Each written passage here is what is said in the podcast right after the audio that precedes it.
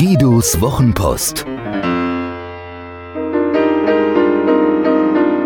Seine besten Gedanken zu Kommunikation, Inspiration und einem spektakulären Leben.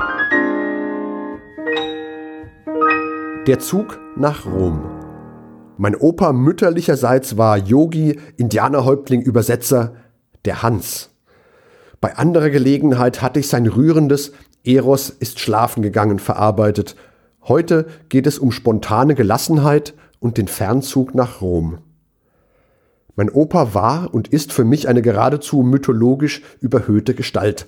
Das liegt vor allem daran, dass er früh nach Bogotá auswanderte, meine jüdische Oma in den dunklen deutschen Jahren nachholte, meine Mutter dort geboren wurde, er dort blieb und im Alter starb, kurz bevor er zu uns kommen wollte. Und daran, dass er am gleichen Tag wie ich Geburtstag hat. Das Allermeiste, was ich von und über ihn weiß, stammt aus Erzählungen. Einmal, so die Legende, als er in Deutschland zu Besuch war, ging er zum Bahnhof, um sich eine Zeitung zu kaufen. Da hörte er, wie der Fernzug nach Rom aufgerufen wurde und stieg kurz entschlossen ein. Tatsächlich mag das so spontan nicht gewesen sein, denn eine andere Legende besagt, dass in Rom einer seiner verehrten Yogi weilte, den er unbedingt treffen wollte. Wie dem auch sei, mein Opa Hans soll ein ausgeglichenes Wesen gehabt haben, auch wegen seiner Yoga-Übungen. Konnte schon mal vorkommen, dass er auf dem Kopf stand, wenn man ins Zimmer kam. Das habe ihm, so die Kritik, die euphorischen Momente geraubt.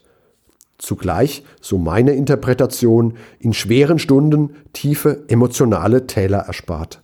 Es scheint, als hätte er in seinem bewegten Leben vom Leipziger Sängerknaben zum Pharmamanager zum bescheiden lebenden Übersetzer und Sprachlehrer seinen Korridor gefunden gehabt. Einen Korridor, der ihn vor extremen Emotionen schützte, in beide Richtungen.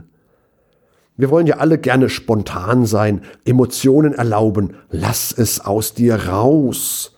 Dieser Trend ist sicher eine der großen gesellschaftlichen Errungenschaften, weil erst zugelassene Emotionen Empathie möglich machen und darauf Menschenwürde, Solidarität, Humanität wachsen können. Frag doch mal die Kriegsgeneration. Andererseits gefährden unkontrolliert aufgedampfte Emotionen unseren Seelenfrieden, unsere Gesundheit, unser Wohlbefinden. Wenn ich auf jeden Fernzug springe, der vielleicht irgendwann eine interessante Destination erreichen könnte, was dann? Wo bin ich dann zu Hause? Welche Route hat meine Reise und wie konsequent sind die Wegmarken gesteckt?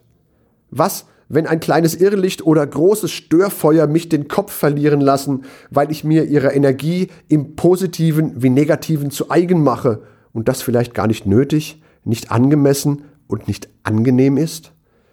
Wenn uns Einflüsse von außen so in Beschlag nehmen, liegt das vor allem daran, dass wir uns keine Zeit nehmen, Zeit, etwas zu durchdenken, darauf herumzukauen, zum Wesen der Dinge durchzudringen. Unsere Art zu leben provoziert das ja geradezu. Der Takt wird immer schneller, massiv unterstützt von technischen Errungenschaften, die Dialog in Echtzeit mit der ganzen Welt zulassen. Ein Handlungsrahmen von wenigen Minuten ist in Wirklichkeit ein Korsett, ein Stolperdraht, eine Schlangengrube. Mal darüber schlafen, in Ruhe darüber nachdenken, das Trauerjahr abwarten. Alles Schutzmechanismen vor eilig ausfahrenden Fernzügen, die wir erreichen zu müssen glauben. Doch ein wenig zeitlicher Abstand schützt unsere zarten Seelen. Jeden Tag fährt ein Zug nach Rom und das schon ewig. Morgen ist ganz sicher auch noch ein Tag. Gut Ding will Weile haben und Gras wächst nicht schneller, wenn man daran zieht. So kann ich in der Erinnerung noch lange nach seinem Tod von meinem Opa Hans lernen. Spontane Rom-Exkursionen sind doppelt schön, wenn sie mir helfen, ein Ziel zu erreichen, das nicht auf der Landkarte zu finden ist. Gleichzeitig schützt es mich, wenn ich einen Handlungshorizont eröffne, der mir Zeit lässt, zu reflektieren, die ersten Sprühregen des Reptilienhirns sanft verglühen zu lassen, ehe ich den Arm hebe, um zurückzuschlagen, zum Abschied zu winken oder tröstend zu streicheln. Hat dir diese Geschichte gefallen? Magst du Guidos Wochenpost als Podcast? Das würde mich wahnsinnig freuen und auch stolz machen.